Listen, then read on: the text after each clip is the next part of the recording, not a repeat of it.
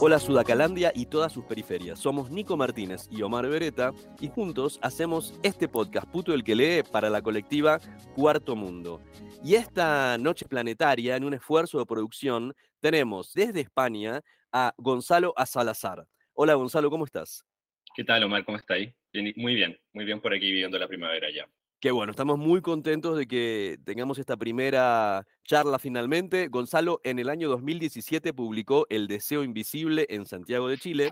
En 2018 obtuvo la beca de creación literaria del Ministerio de las Culturas y en 2021 publicó nuevamente en España El Deseo Invisible. Actualmente dicta talleres de escritura creativa y cursa el doctorado en Teoría de la Literatura y Literatura Comparada de la Universidad Autónoma de Barcelona. Y obviamente vamos a hablar esta noche de El Deseo Invisible, Santiago Marica, antes de Pinochet. Y para esto lo tenemos directamente desde Valparaíso al compa Matías Salinas Valenzuela. Hola Mati, ¿cómo anda, compañero? Hola chiquillo, un gustazo estar Gonzalo, Omar con ustedes. Acá tengo el libro de Gonzalo en la mano y, y bueno, estoy en Arica, no estoy en Valpo, así que un viaje loco.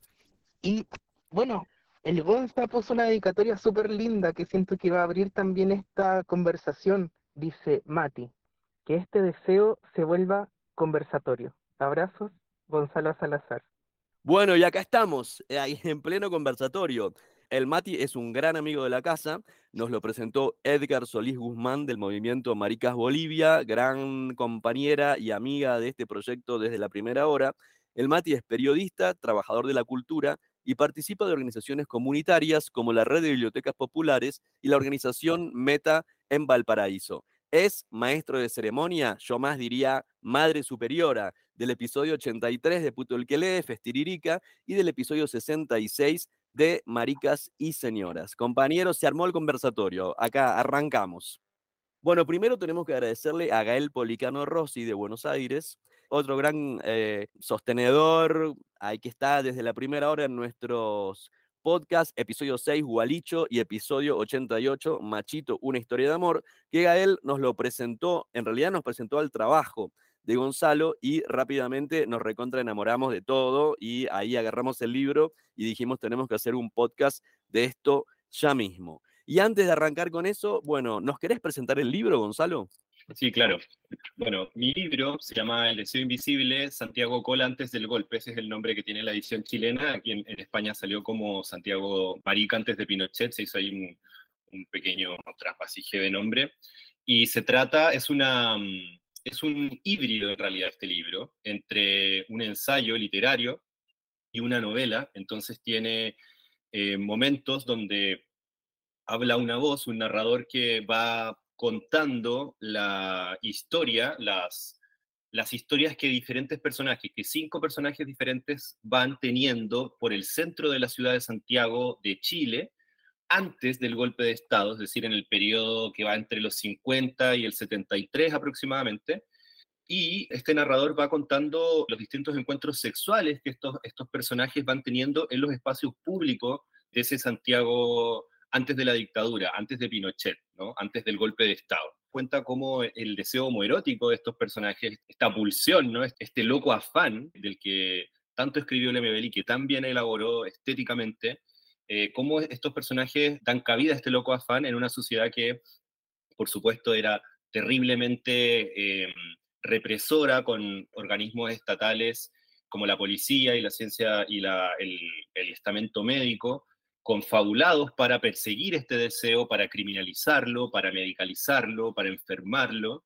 Entonces, ¿cómo dentro de este contexto tan opresivo para, para las colas, para las maricas, cola es marica, es como una manera de decir marica en Chile, que viene de la vela popular, cómo dentro de este ambiente tan opresivo para las colas, este deseo mm, se apropiaba de los espacios, los colonizaba, y las colas se seguían encontrando, mirándose, hablando en clave delante de personas que no eran colas, eh, lo que hoy se llama cruising, ¿no? Lo, el, el Chile rioplatense, ¿no? Entonces, un intento de colaborar también con, con la memoria cola latinoamericana, chilena, latinoamericana, con también un, juego con, con, la escritura, porque esta voz, esta voz eh, narradora va otorgándole voz a estos personajes también, otorgándole vida propia y, en algunos momentos estos personajes se apropian del texto y, tienen sus propios vínculos, sus propias relaciones, sus propios conflictos.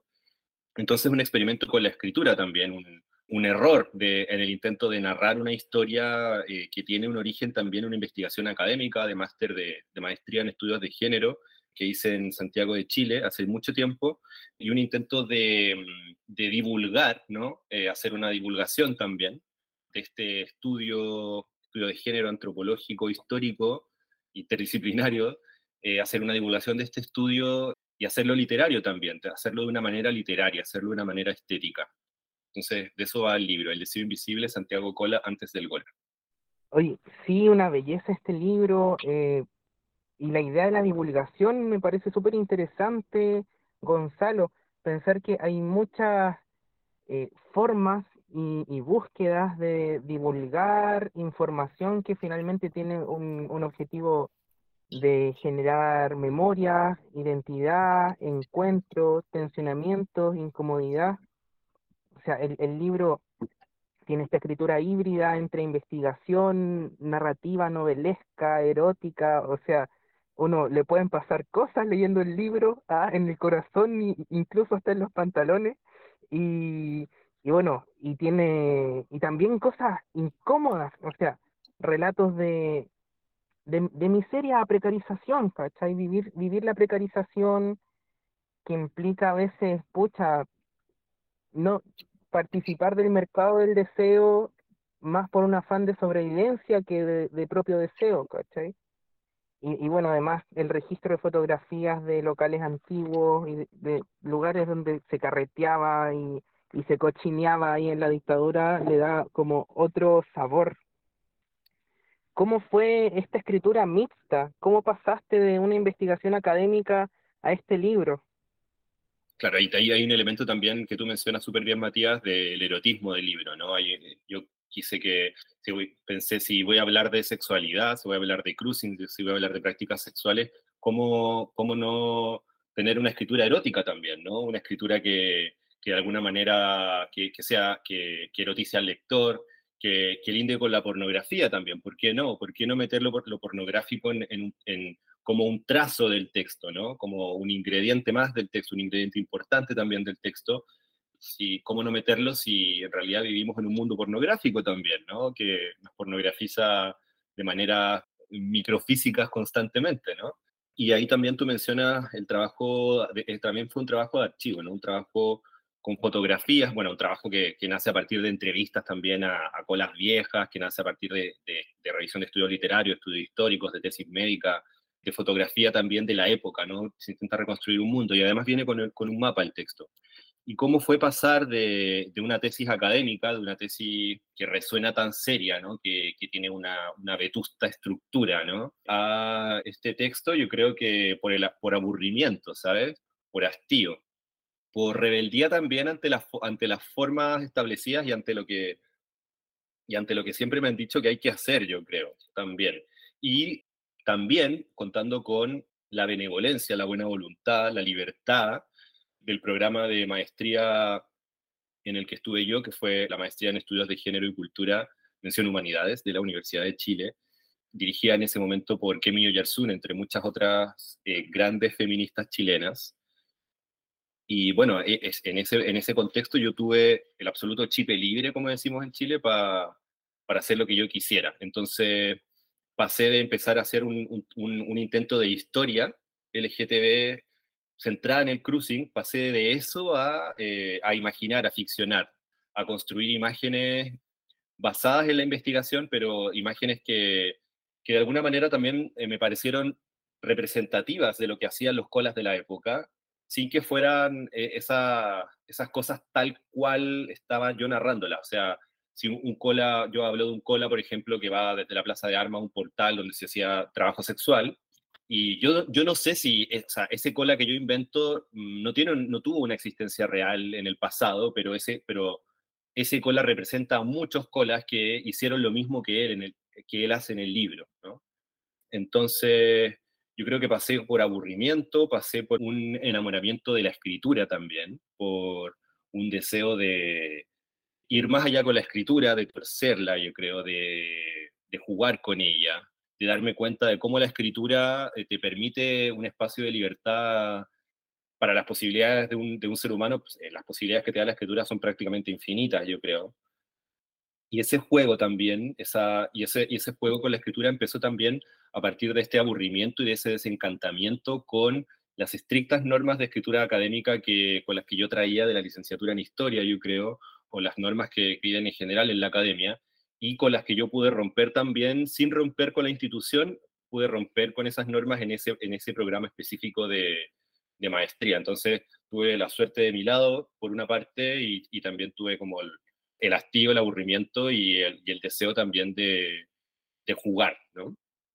Mientras yo iba leyendo el libro, lo primero que se me vino a la cabeza es cómo habrán sido las entrevistas, ¿no? Y si fue fácil o si fue difícil poder encontrar a las personas que estaban dispuestos a hablar de todo esto. Y después yo deliré así en mi, en mi fantasía que probablemente fue tan rico el material que encontraste que bajarlo a ensayo iba a quedar como, como quizás así aburrido, como decís vos, ¿no? Y me aventuré a desear quizás que estuvieron tan buenas las entrevistas que tuviste que hacer este formato un poco híbrido y novelarlo un poco para hacerle honor a esa información que te compartieron. ¿Fue un poco así? ¿Qué tal fue el tema de las entrevistas cuando hay que hablar de esto, no?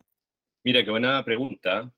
Bueno, em, empiezo diciendo que yo tengo cero formación metodológica. Yo creo que aún eh, de tantos años después de publicar este libro, sigo teniendo cero formación metodológica yo en la licenciatura en historia le había agarrado el gusto a las entrevistas orales porque siempre encontraba mucha riqueza ahí, como que no hay nada más exquisito que escuchar a una persona disvariar, ¿no? Como delirar, si se quiere. O sea, yo creo que estoy enamorado del delirio del oral, ¿sabes?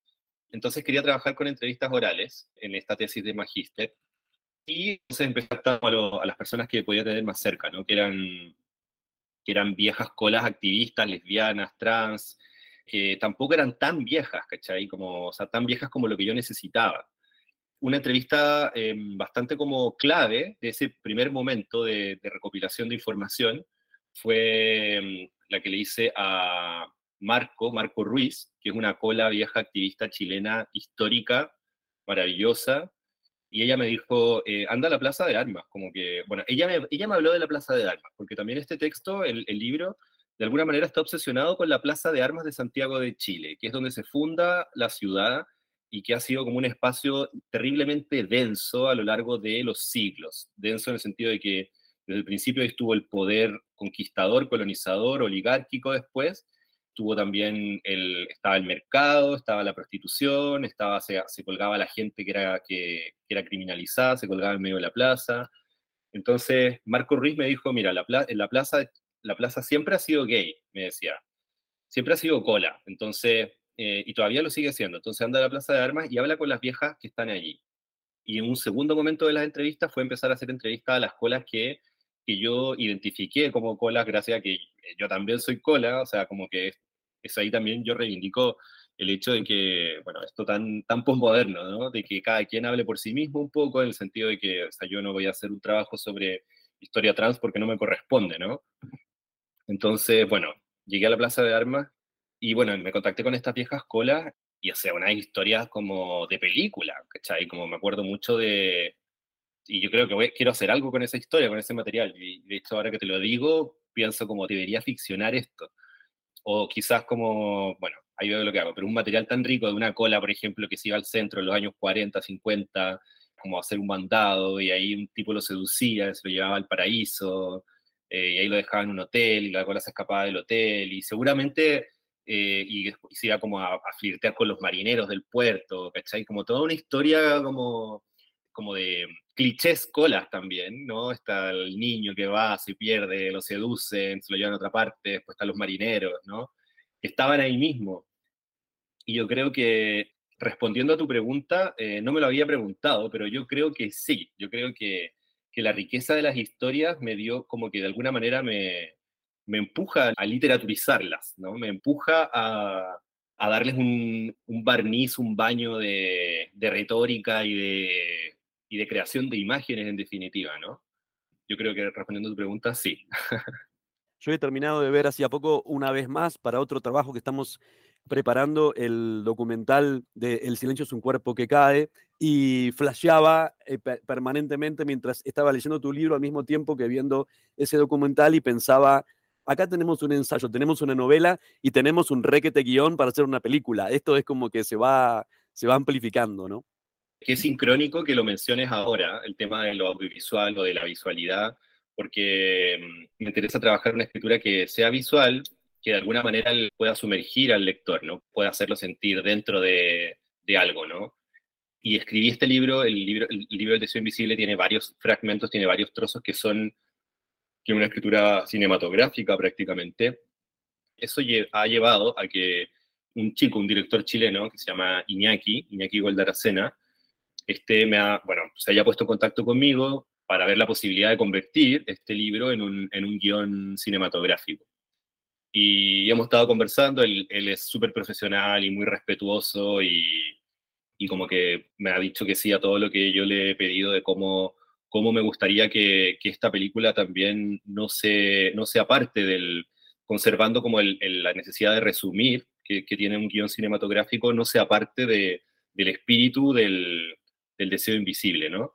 Y eso está en proceso ahora, él está, de hecho, él está haciendo, está construyendo el guion en este momento y está con trabajando con un productor también para ir generando como las condiciones que, requieren hacer una, una, película que se llame El deseo invisible de Santiago Cola antes del golpe, que va a estar ambientada en el año 72, el año justo antes del, del golpe de Estado. Entonces, eh, se viene, si todo sale bien, habría una película de este libro en, en, en el futuro próximo. Qué bueno y qué bellísima justicia poética porque esto que se está armando coincide con los 40 años de la primera manifestación en la Plaza de Armas, ¿no? Son más de 40 años, pues ya, si es del 73 serían 50, 50 años que además son los 50 años del golpe de Estado. O sea, este, este libro además lo interesante es que pone el golpe de Estado como un límite, ¿cierto? partes por los 50, 60, 70 y el límite es, es, este cambio donde el neoliberalismo, este, este, capitalismo más salvaje, permite, permea el deseo también de hombres. Si pensamos en colas y en maricas, muchos eh, siguen pasando piola y, y, y, gozamos y gozan a veces del, del privilegio de, de haber nacido por el solo hecho de nacer con pene. Entonces, acá compartir una reflexión, tengo un amigo, eh, Gonzalo Omar, muy loco, precioso, también doctor en literatura, se llama Franco Artigas. Él no leyó el libro, yo se lo comenté y me dio un comentario de vuelta para ponerlo sobre la mesa, que dice que este libro lo cruzan tres conceptos para él principales, que son deseo, cartografía y política. Entonces, aquí hay una apuesta política de evidenciar operaciones de poder, bueno, y de tensionarnos, de tensionar incluso con lo que no se cuenta, o sea, lo que no cuenta sobre lo que sucede después eh, con la dictadura y, y la asimilación homosexual al sistema capitalista también, es muy interesante. Y bueno, y no tiene por qué contarlo el libro, lo pueden contar otros productos artísticos como por ejemplo la obra de teatro El ritmo de la noche, que también se basa en una investigación sobre Santiago Cola en dictadura, ¿cachai? Es como justo lo que viene después del libro. Bueno, el humor, ¿cachai? O sea, igual hay un humor en este, en este deseo invisible, ¿cachai? Un humor en lo doloroso, un humor en lo gozoso, un humor en lo incómodo y en el ejercicio del poder, ahí también la pregunta, Gonzalo, y qué bacán, qué maravilloso que esto va a poder pasar también a la pantalla grande, el ejercicio del poder, el sexo en la, en la calle, en la plaza de armas, en el espacio público. Bueno, los griegos tenían el ágora, que era como el espacio público de, de los hombres, como entendidos ahora como hombres por excelencia, que tenían también el espacio para expresar, compartir conocimientos, para tirar, para qué sé yo, mientras, bueno, las mujeres, los esclavos y, y, y todos los que consideraban inferiores no tenían ese, esa ocupación del espacio público. Tú, este libro es una cartografía. Podemos decir, leer los nombres de los capítulos son nombres de calles, nombres de, bueno, de bares también.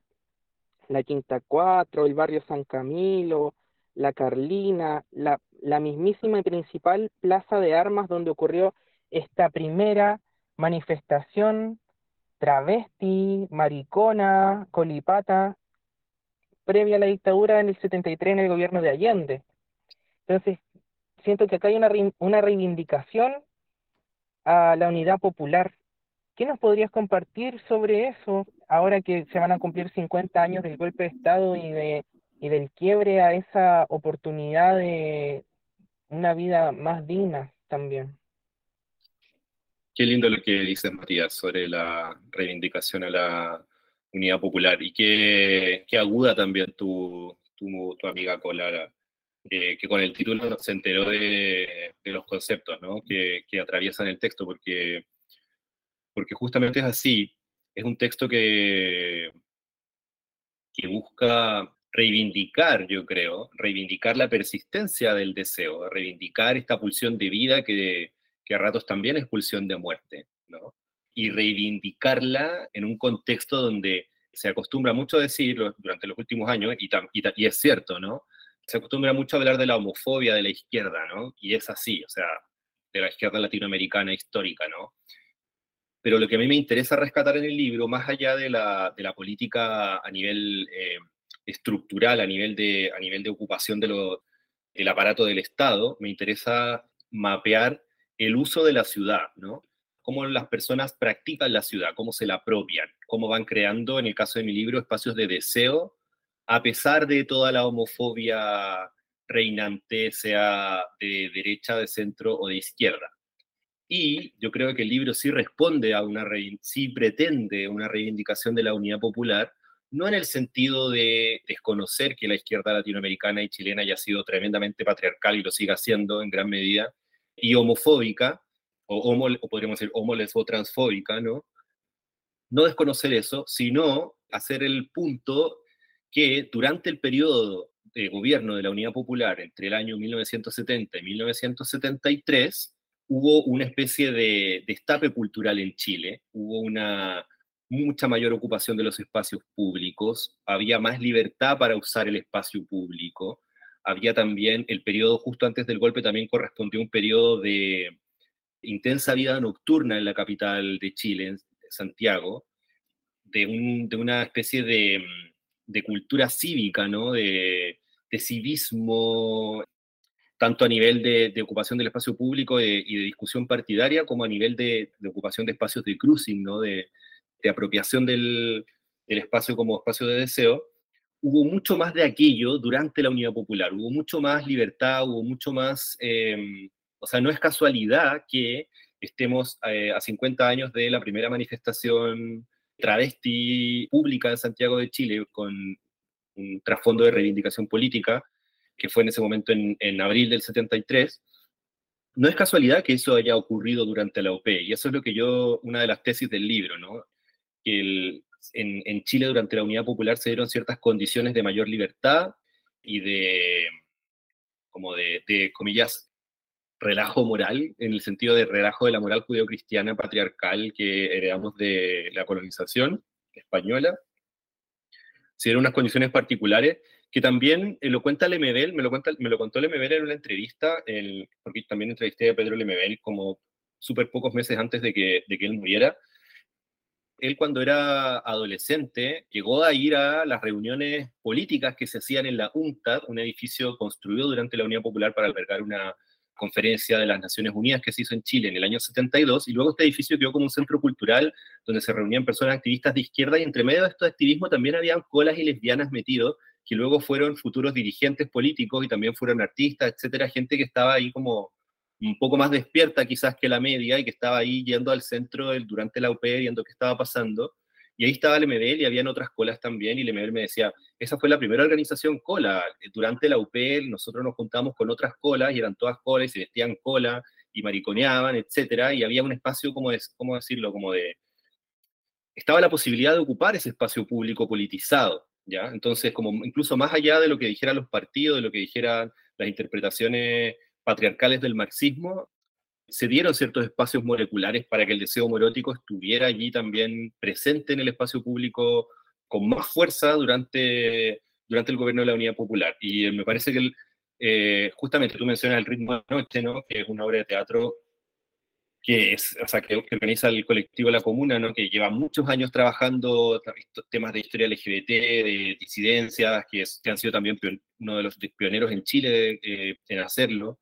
Y de hecho, como ellos también, el, Diego, el director súper súper respetuoso, súper profesional también, cuando estaba dando el proyecto me, invitó a participar, tuvimos una, una, reunión, yo, yo como, más bien como, como asesor, ¿no? Como, como apoyo, ¿no? Y de hecho el, mi libro es parte de, o sea, la metodología que yo ocupo en mi libro de alguna manera es replicada por ellos, solamente en el sentido de las entrevistas, en el sentido de mapear la ciudad, ¿no? Y, ellos, ellos más bien plasmándolo en el ámbito escénico, en el ámbito teatral, ¿no?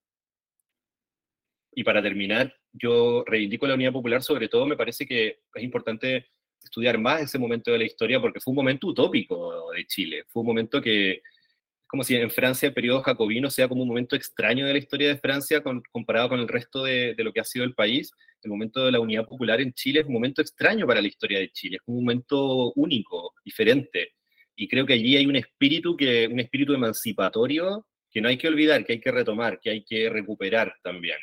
Y que hay que recuperar en un sentido radical también, porque nos hemos dado cuenta con el, presente, nos, nos sigue demostrando que a pesar de que con mucho esfuerzo y mucha movilización logre llegar gobiernos eh, de izquierda al poder, el peso de la, del capital y el peso de, la institucionalidad y el peso de, una serie de, fenómenos que están pasando como, como la inseguridad también, como que impiden que se, que se cambien las cosas como de verdad, ¿no? Que hayan transformaciones estructurales radicales importantes de la vida de las personas. Entonces creo que la Unidad Popular fue un intento de hacer eso y hay que ponerle, hay que conservarle la memoria y usarla como, como posibilidad utópica.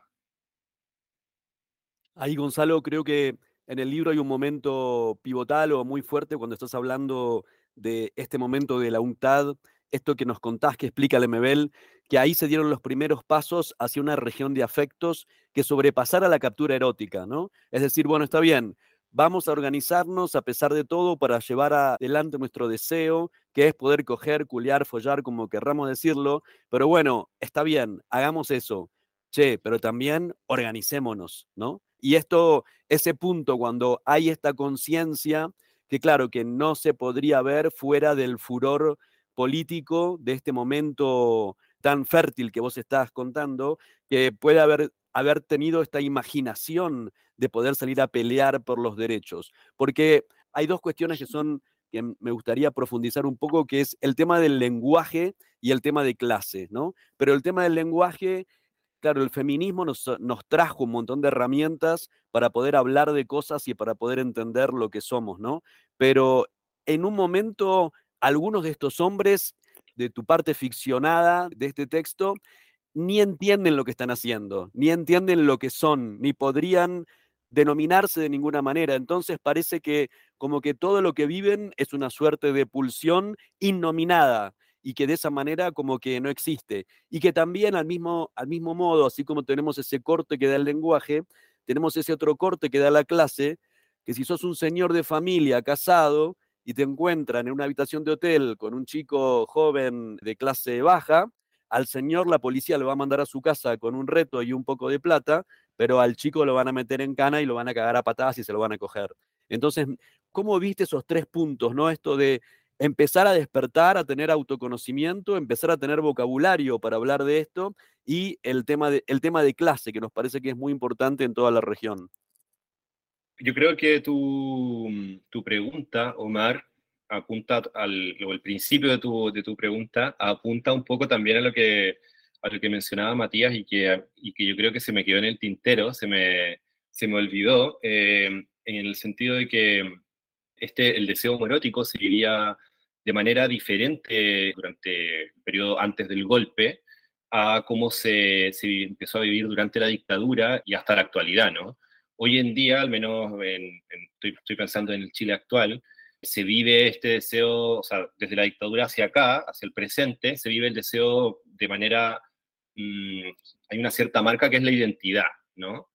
Eh, que es la identidad, la identidad gay, ¿no? Que llega importada a Latinoamérica desde Estados Unidos con los movimientos de, la liberación gay.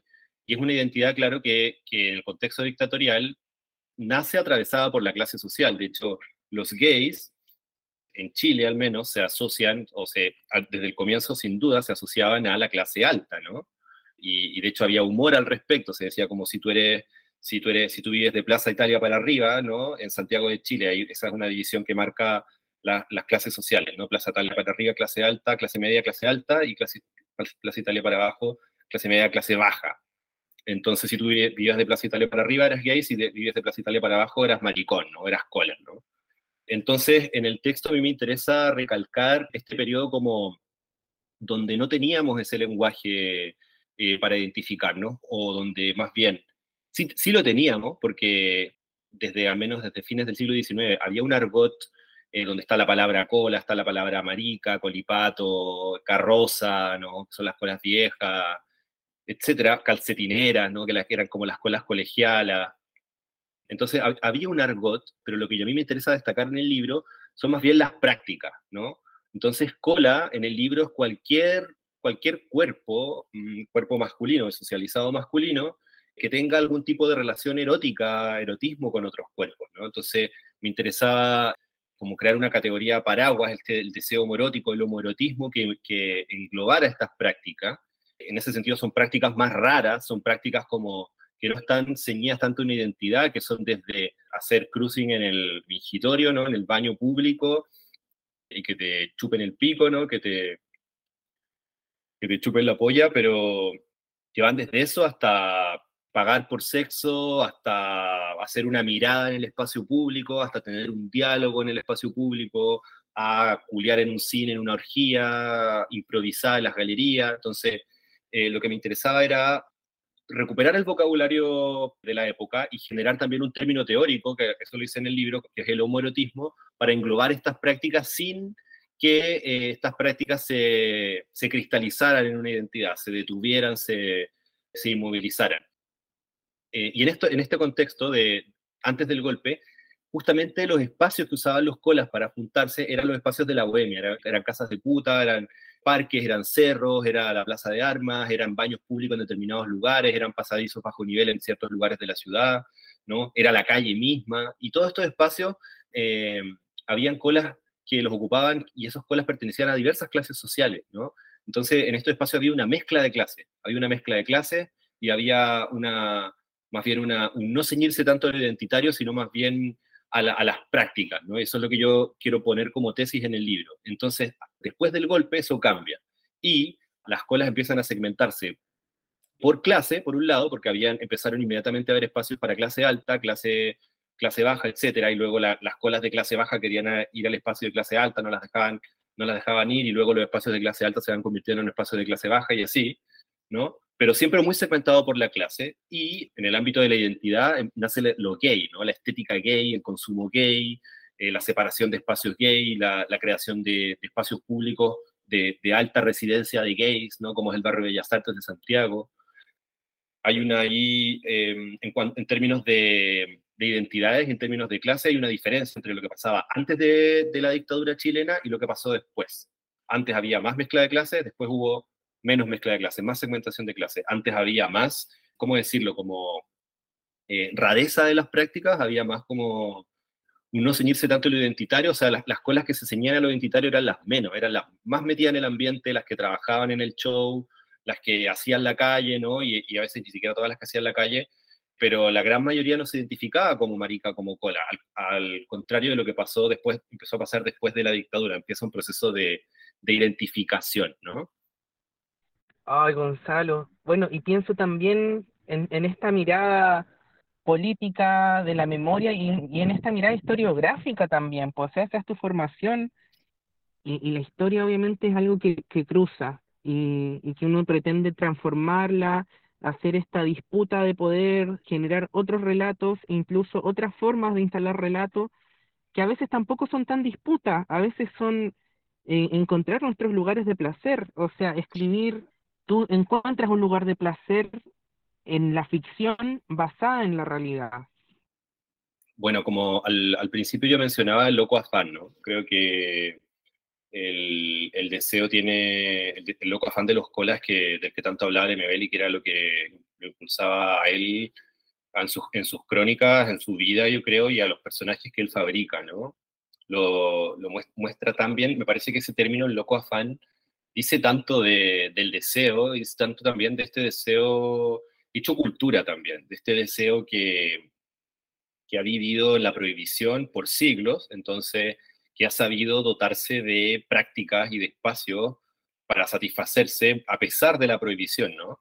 Que ha sabido como sacar, eh, eh, hacerse de subterfugios de, de, una semiótica, de un lenguaje, para lograr evadir esa prohibición y, y satisfacerse, ¿no? Como, como pulsión de vida y como pulsión de muerte. Entonces, este deseo, eh, yo creo que todo en realidad, no solo el deseo, todo es doble, ¿no? Entonces, el deseo es pulsión de vida y pulsión de muerte también, ¿no? Y en, el, y en la violencia, en cierta violencia que envuelve este deseo erótico, hay un goce también, hay un cierto, un cierto goce que, que sin duda tiene que ver con, al menos en el libro, al menos de lo que yo estoy hablando, tiene que ver con la masculinidad y con, el privilegio de poder ocupar el espacio público, a diferencia de, eh, las experiencias lésbicas, ¿no? O de, las experiencias de algunas personas trans, ¿no? Hay, un privilegio de ocupación del espacio público. Entonces, es, en el, es el espacio público, es la masculinidad y su, construcción como en, torno a una relativa, yo creo, goce con la violencia, ¿no?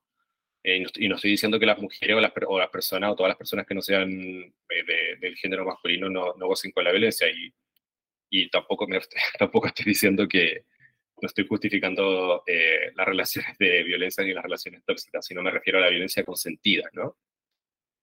Como la violencia que está dentro de las prácticas, ¿no? Me interesaba como, al mismo tiempo en que este mapa va generando imágenes de, de, erotismo y de, y de pornografía, ese erotismo esa pornografía tenía que estar teñido por la violencia porque ese era el contexto, por un lado, ¿no?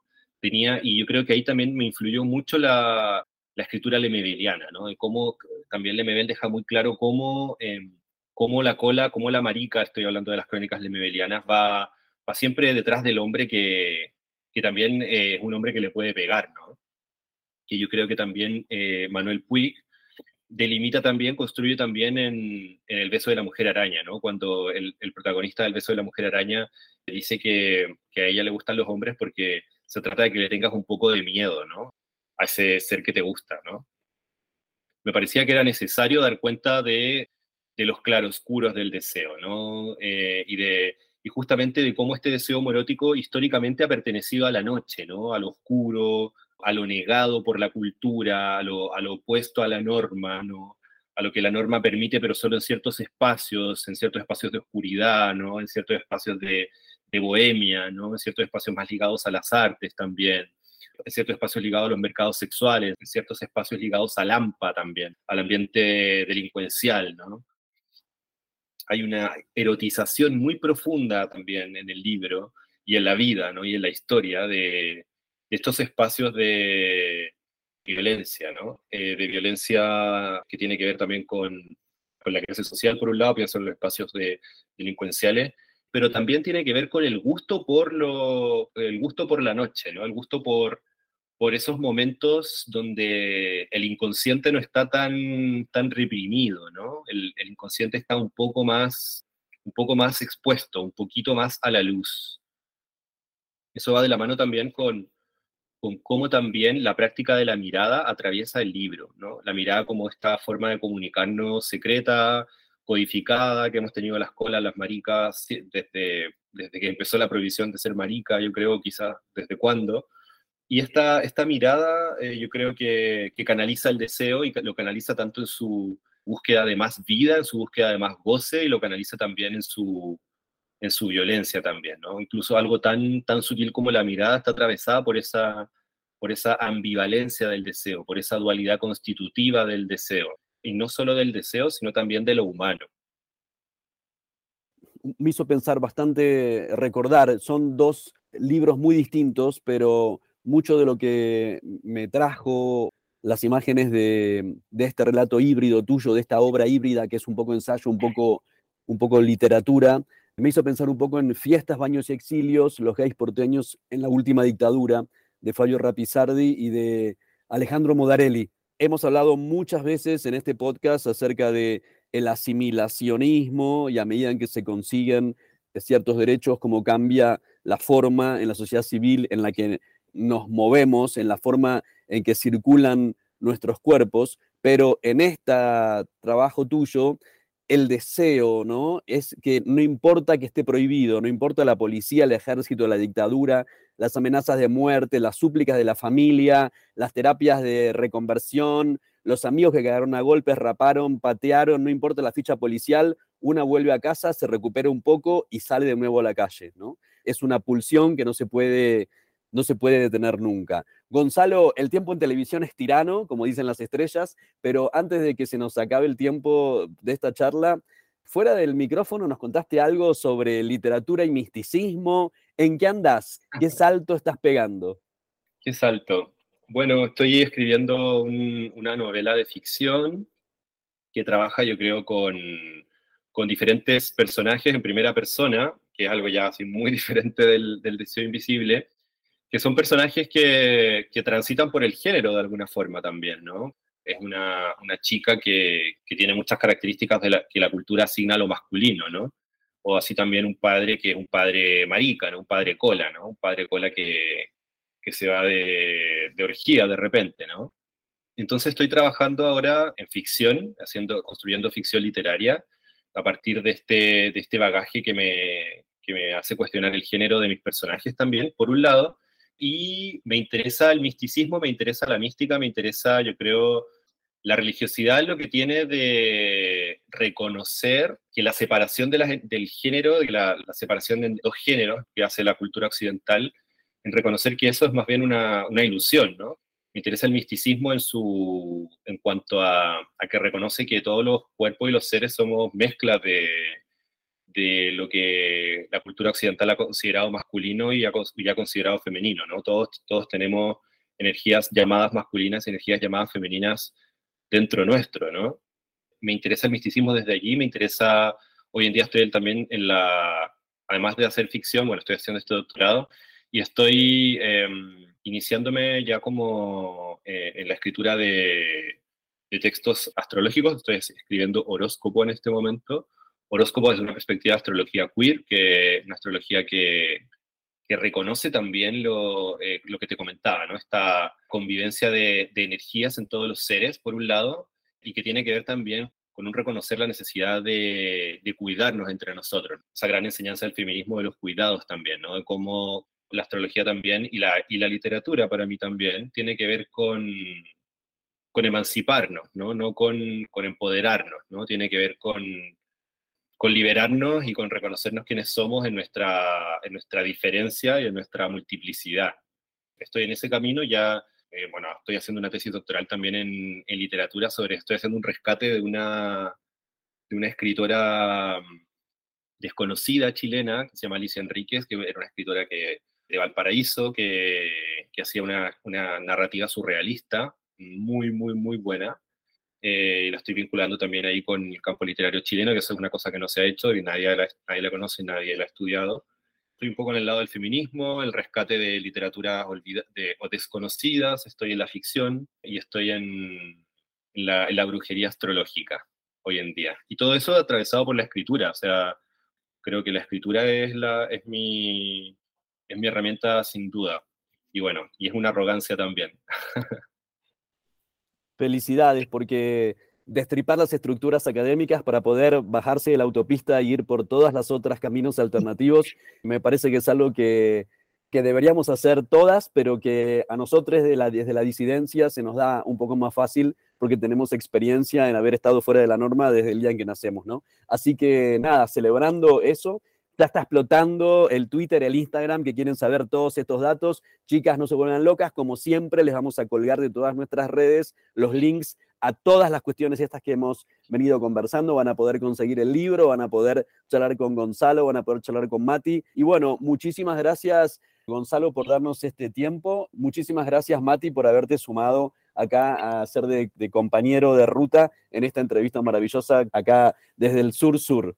Gracias, hermoso Omar, primero por la invitación. Gracias, Gonzalo, por tu quehacer. Qué bacán poder complejizar el pensamiento y, y a seguir así, pues, como construyendo espacios de expresión y, y más conversaciones y más, más cositas que nos hagan bien.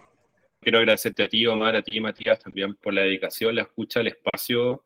Felicitaciones por este espacio y, y muy especialmente también agradecer a Gael Polícano, escritor, eh, astrólogo también, queer, posmo- astrología, astrólogo postmoderno, que permitió que nos conociéramos. Vamos a terminar. Somos Nico Martínez y Omar Beretta, y este es un podcast del colectivo Cuarto Mundo. Seguinos en Facebook y Twitter, arroba puto el que lee 108. Y en Instagram, arroba censurado108.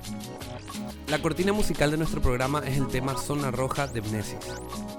Agradecemos especialmente a, Octavio Linares, responsable de nuestra tecnología en sonido. a Nico Granada y al equipo del surtidor por la edición. Para toda Sudamérica, Educación sexual integral y laica. hasta, la, próxima.